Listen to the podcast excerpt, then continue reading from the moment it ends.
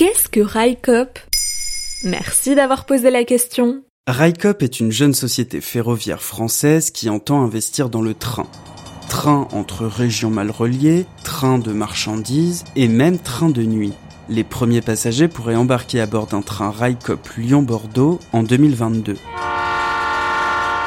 Depuis le 13 décembre 2020, la SNCF n'a plus le monopole des rails en France. Le trafic ferroviaire est ouvert à la concurrence.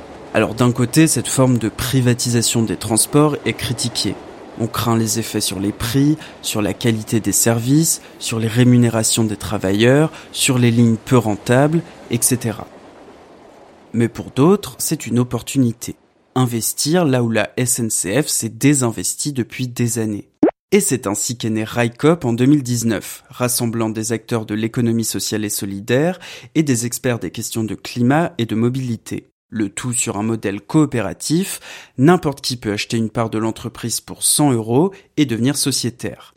Chaque sociétaire possède une voix dans l'entreprise, quel que soit le nombre de parts qu'il possède. Après Biocop, Enercop, voici donc RICOP. Et ils vont proposer quoi concrètement? Eh bien des trains pardi, mais des trains qui n'existent plus. Par exemple, aujourd'hui pour faire Lyon-Bordeaux, il faut passer par Paris ou prendre l'avion. Et pourtant, des rails existent. D'ici 2022, Railcop espère mettre 6 trains en circulation chaque jour sur cette ligne, dont des trains de nuit, eux aussi abandonnés par la SNCF. Ok, mais bon, le trajet sera beaucoup plus long qu'en passant par Paris. C'est vrai, mais il sera moins cher. Et tu pourras admirer les paysages défilés, apprendre à prendre le temps.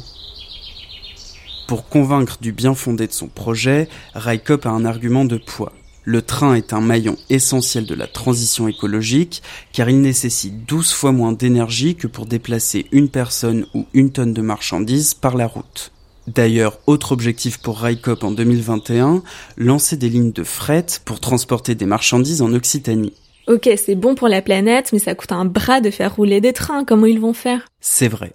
Pour obtenir une licence ferroviaire, il faut déjà avoir un capital social supérieur à 1,5 million d'euros.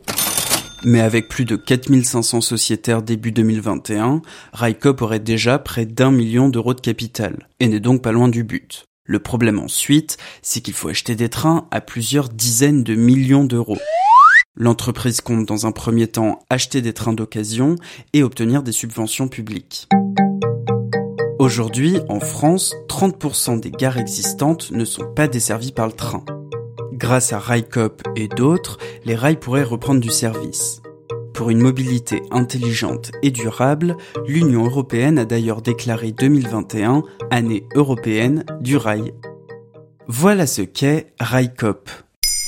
Maintenant, vous savez, un épisode écrit et réalisé par Quentin Tenot. En moins de 3 minutes, nous répondons à votre question. Que voulez-vous savoir? Posez vos questions en commentaire sur les plateformes audio et sur le compte Twitter de Maintenant vous savez.